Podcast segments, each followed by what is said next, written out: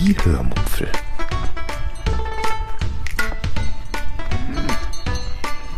Aus dem Tagebuch einer Allgäuerin.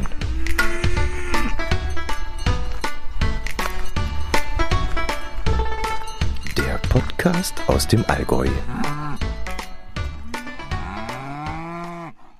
Hallo und herzlich willkommen zur 504. Episode der Hörmupfel vom 12. Januar 2024. Heute erzähle ich euch von Reisekatalogen, die ich abbestellt habe. Mm, mehr gibt es diese Woche, glaube ich, gar nicht zu erzählen. Achso doch, ich führe noch eine neue Rubrik ein. Viel Spaß beim Hören. Ja, viel gibt es tatsächlich diese Woche nicht zu erzählen. Es ist so gar nichts passiert im Leben einer Allgäuerin. Fange ich also mit dem einzigen Thema an, das ich heute mitgebracht habe. Und äh, ja, vielleicht, ihr kennt mich ja. Vielleicht fällt mir noch im Laufe des, der Erzählung etwas ein. Auf jeden Fall sollte es reichen, um diejenigen, die damit einschlafen wollen, in den Schlaf zu begleiten. Es geht also um Reisekataloge. Meine Mutti und ich bekommen jedes Jahr zuverlässig Reisekataloge zweier Busunternehmen zugeschickt. Meine Mutti von einem Busunternehmen aus Dietmannsried und ich von einem Unternehmen aus Memmingen. Meine Mutti hat vor circa vier oder fünf Jahren das letzte Mal eine Busreise gemacht und bei mir sind das bestimmt schon zehn, zwölf oder sogar 15 Jahre. Äh, nach dem Tod meines Vaters habe ich versucht, öfter einmal mit meiner Mutti solche Reisen zu machen, damit sie, die immer gerne gereist ist, äh, das aber nicht alleine tun wollte, trotzdem mal rauskommt. Wir waren dann zusammen in Holland, ähm, wir waren einmal auf Rügen und auch in Italien. Äh, War es das oder noch irgendwo? Weiß ich jetzt nicht mehr. Aber das lief dann äh, nicht lange gut und irgendwann war mir dann mein Seelenfrieden wichtiger als die töchterlichen Verantwortungsgefühle und Verpflichtungen. Äh, das hat also dann auch zwischenmenschlich nicht mehr so geklappt, so dass ich dann irgendwann gesagt habe, nee, das funktioniert so nicht. Äh, sie fuhr dann auch mal alleine mit dem Bus weg und lernte dort dann auch immer jemanden kennen. Das war also überhaupt kein Problem. Und irgendwann suchte sie sich dann relativ mühsam, aber sie schaffte es dann doch, irgendwelche Bekannten zu suchen, die mitgefahren sind. Ganz früher, in der Anfangszeit unserer Beziehung, Beziehung, fuhren auch mein Herz allerliebster und ich gerne einmal mit dem Reisebus in den Urlaub. Das war dann allerdings immer nur über Ostern, über das verlängerte Wochenende.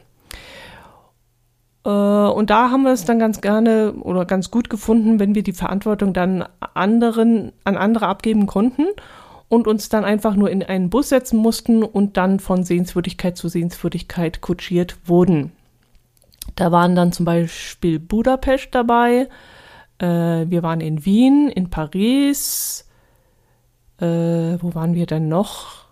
Venedig, Karneval in Venedig waren wir mal, das war dann eine ähm, Fahrt ohne Übernachtung. Uh, mehr fällt mir jetzt gerade nicht ein. Und damals waren wir dann noch so jung, dass wir das Durchschnittsalter in diesem Bus um einiges nach unten gedrückt haben. Wir waren dann für die anderen Gäste auch etwas ganz Besonderes. Jedenfalls wurden wir gerne als Gesprächspartner ausgewählt, weil es so schön erfrischend war, sich mit den jungen Leuten zu unterhalten. Oder ja, an eine Szene erinnere ich mich noch ganz genau zurück. Mm, wir dachten immer, äh, wir achteten immer darauf, als möglichst Erste aus dem Bus auszusteigen.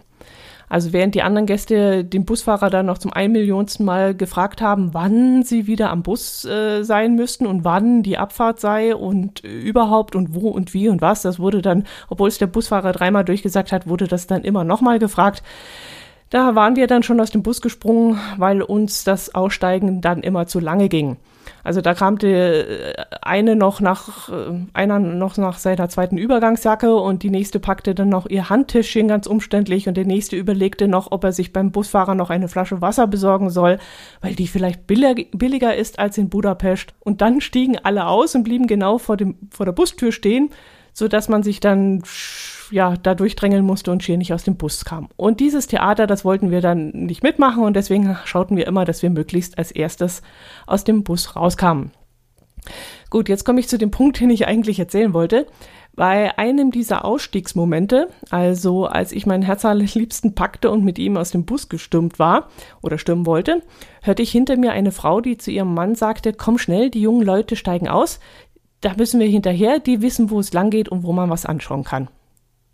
Und dann wurde dieser Göttergatte an der Hand gepackt und hinter sich hergezogen und als wir dann draußen durch die, vor die Türsteher äh, durchgekommen waren, huschte dieses ältere Pärchen hinter uns durch die Menschentraube und hastete hinter uns her.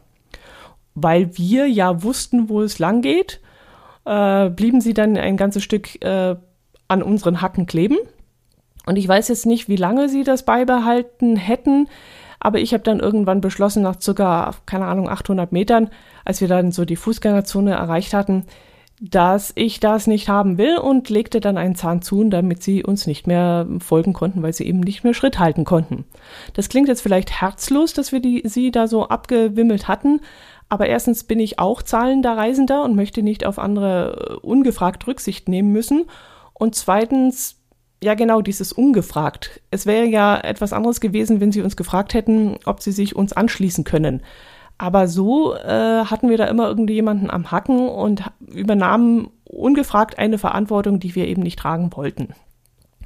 Und ich bin dann so ein Mensch, ich schaue dann nach den anderen und gucke, dass es ihnen gut geht und hätte dann wahrscheinlich mich immer wieder umgedreht und geschaut, sind sie noch da, passt alles und so. Und das, das geht einfach nicht. So, nee, das fand ich übergriffig. Ja, und diese Momente gab es dann in dieser oder ähnlicher Form öfter dass zum Beispiel jemand uns abends beim Abendessen erzählte, dass sie uns da und dort gesehen hätten und wir dies und jenes gekauft hätten und dass sie uns gesehen hätten und dann sicher gewesen wären, dass sie noch richtig auf dem Weg seien und sich nicht verlaufen hätten, weil wir ja auch noch dort waren und sie uns gesehen hätten und so weiter und so fort. Und diesen Verantwortungsdruck, den, den wollte ich einfach nicht mehr. Ja, und irgendwann fuhren wir dann auch, ähm, ja gut, das klingt jetzt so, als wenn das der Grund gewesen wäre, warum wir nicht mehr mit Bus gefahren sind, aber das stimmt nicht, denn ähm, wir fuhren ja immer über Ostern weg. Und der eigentliche Grund, warum wir das dann irgendwann nicht mehr gemacht haben, war nämlich, ähm, wie soll ich euch das erklären? Also die Reiserouten. Die Busunternehmen, ähm, alle Busunternehmen fahren nämlich seit Jahren, ja, seit Jahr und Tag immer die gleiche Routen. Jetzt könnte man natürlich sagen, naja, was erwartest du eigentlich? Der Radius ist ja begrenzt äh, und das ist ja klar, dass sie nur nach Holland zur Tulpenblüte fahren oder nach Hamburg ins Musical oder so. Sie können ja schlecht nach Timbuktu fahren oder so. Aber die Busunternehmen fuhren immer, eben immer über Ostern an die gleichen Orte. Das eine Unternehmen fuhr zum Beispiel immer Ostern an den Lago Maggiore, nach Südtirol und nach Wien. Das andere Unternehmen fuhr grundsätzlich immer nach Holland und in die Toskana und nach Budapest. Und oft saß man dann im Bus des einen Unternehmens und traf auf dem Busparkplatz den Bus des anderen Allgäuer Unternehmens. Und so kam es dann eben, wie es kommen musste. Nach ein paar Jahren fanden wir eben keine Destination mehr, die wir Ostern noch nicht mit einem Bus besucht hatten.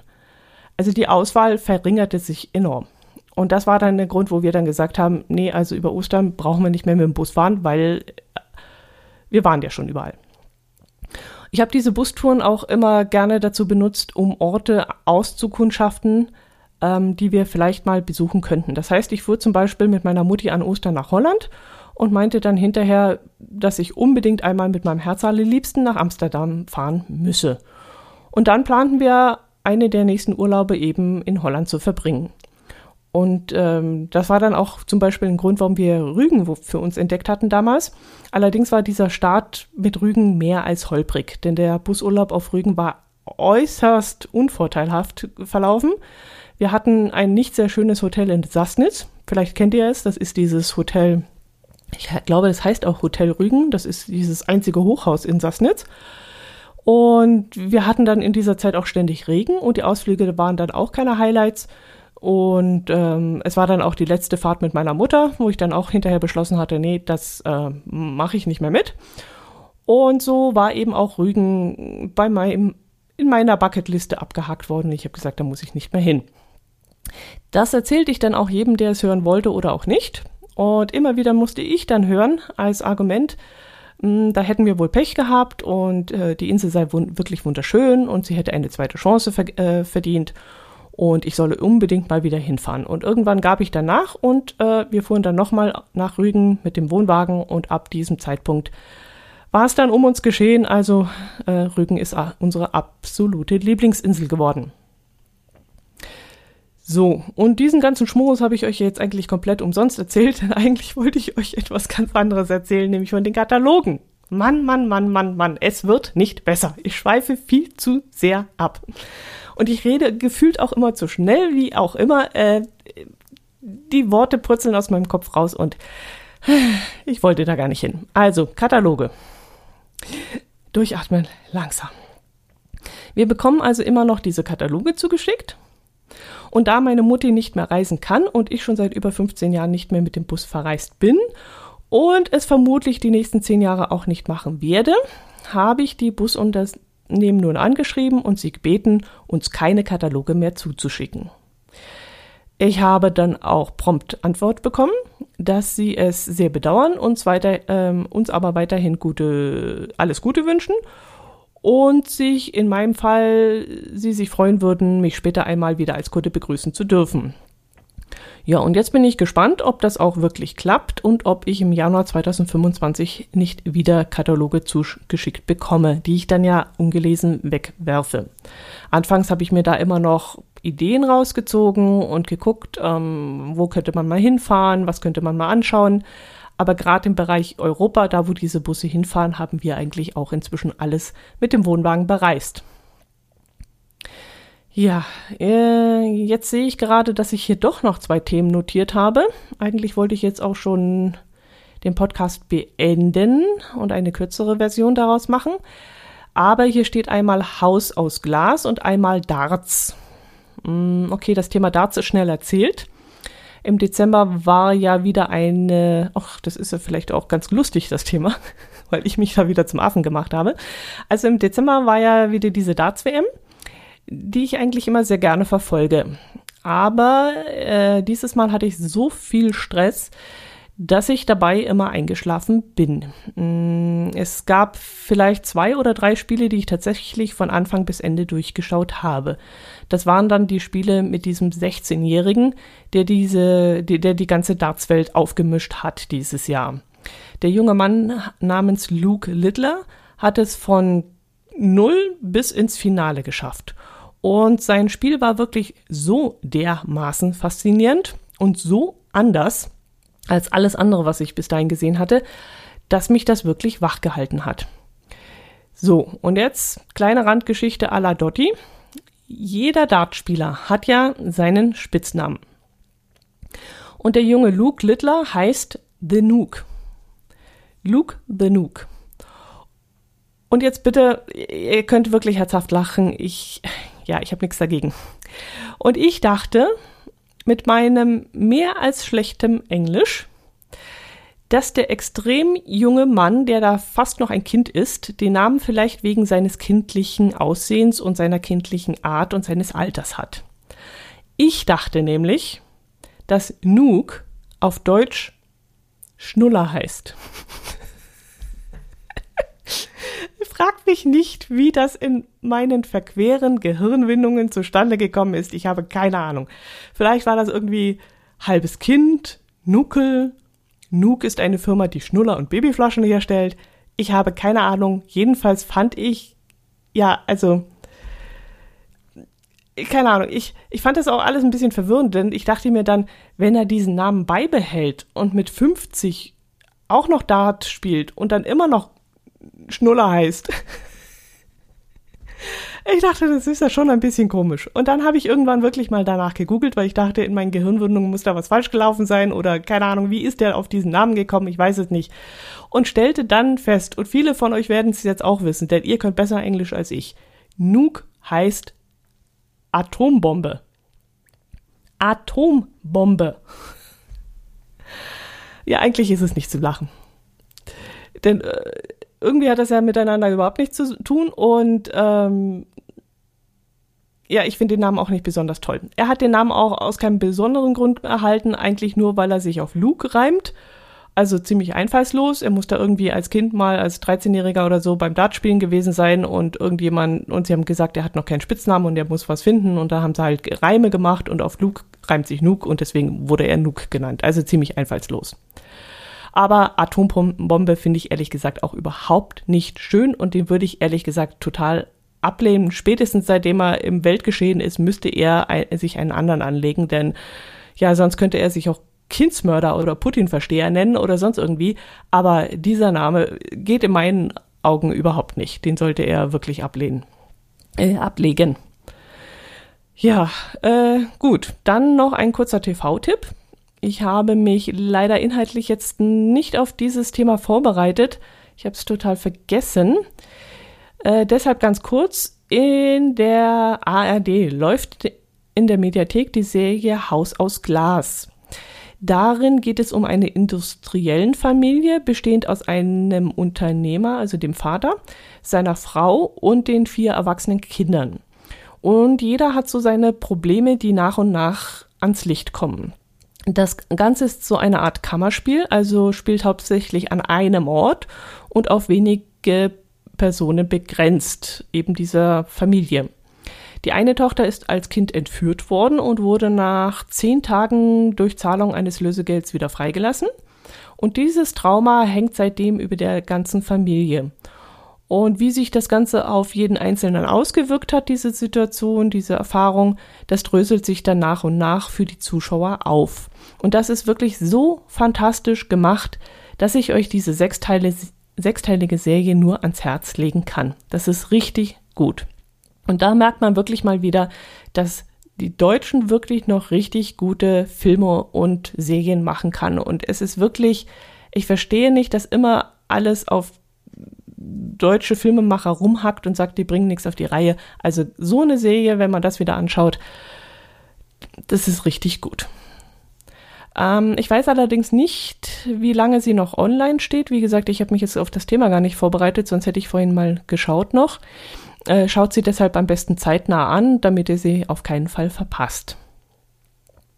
So, und zu guter Letzt möchte ich jetzt noch eine neue Rubrik einführen. Sie wird den Titel Verkopfer der Woche tragen und hinter diesem Begriff steht, dass ihr euch zum Ende jeder Episode noch einmal verkopfen sollt. Ich weiß gar nicht, ob das ein Wort ist, das man auch in Norddeutschland hört oder kennt, aber bei uns sagt man das, wenn man auf einer Sache gedanklich lange drauf rumkaut, vielleicht sogar mehr als nötig ist, dann verkopft man sich. Und ich werde euch jetzt also zum Schluss immer noch etwas mitgeben, was euch länger im Kopf rumspuken wird. Das kann eine spezielle Geschichte sein, die offen ausgeht, oder ein Zitat, das ich nicht auflöse. In Teilen kann es auch dieses makabre Thema mit ähm, behandeln, das ich in der letzten Episode kurz angedeutet habe. Also wird diese Idee dieses äh, Themas dann doch noch in Teilen hier einfließen können. Gut, also der Verkopfer der KW2 2024 ist dann also folgender. Ich habe vor kurzem aus Gründen folgende Zeilen gehört und ihr dürft euch jetzt verkopfen, woher diese Zeilen stammen. Weißt du, wie viele Sterne stehen und wohin die Flüsse gehen? Sag, warum der Regen fällt. Wo ist das Ende dieser Welt? Was war hier vor tausend Jahren? Warum können Räder fahren? Sind Wolken schneller als der Wind? So viel Fragen hat ein Kind. Ach Kind, komm, lass die Fragerei. Für sowas bist du noch zu klein. Du bist noch lange nicht so weit. Das hat noch Zeit. Was ist Zeit? Was ist Zeit? Was ist Zeit? Wenn ihr zu jung seid, werdet ihr googeln müssen. Die Älteren unter euch werden es vielleicht sofort wissen. Wenn ihr Lust habt, könnt ihr mir auch gerne schreiben, ob ihr schnell drauf gekommen seid oder ob äh, ihr es gar nicht gekannt habt. Und ähm, diejenigen, die es gar nicht kannten, ähm, da würde mich interessieren, ob ihr euch dann danach, nachdem ihr das gehört habt bei mir, vielleicht näher damit beschäftigt habt. Ja, das soll es gewesen sein für diese Woche. Macht es gut. Ich wünsche euch ein schönes Wochenende. Meldet euch bei mir. Und ähm, ich wünsche euch alles Gute. Servus.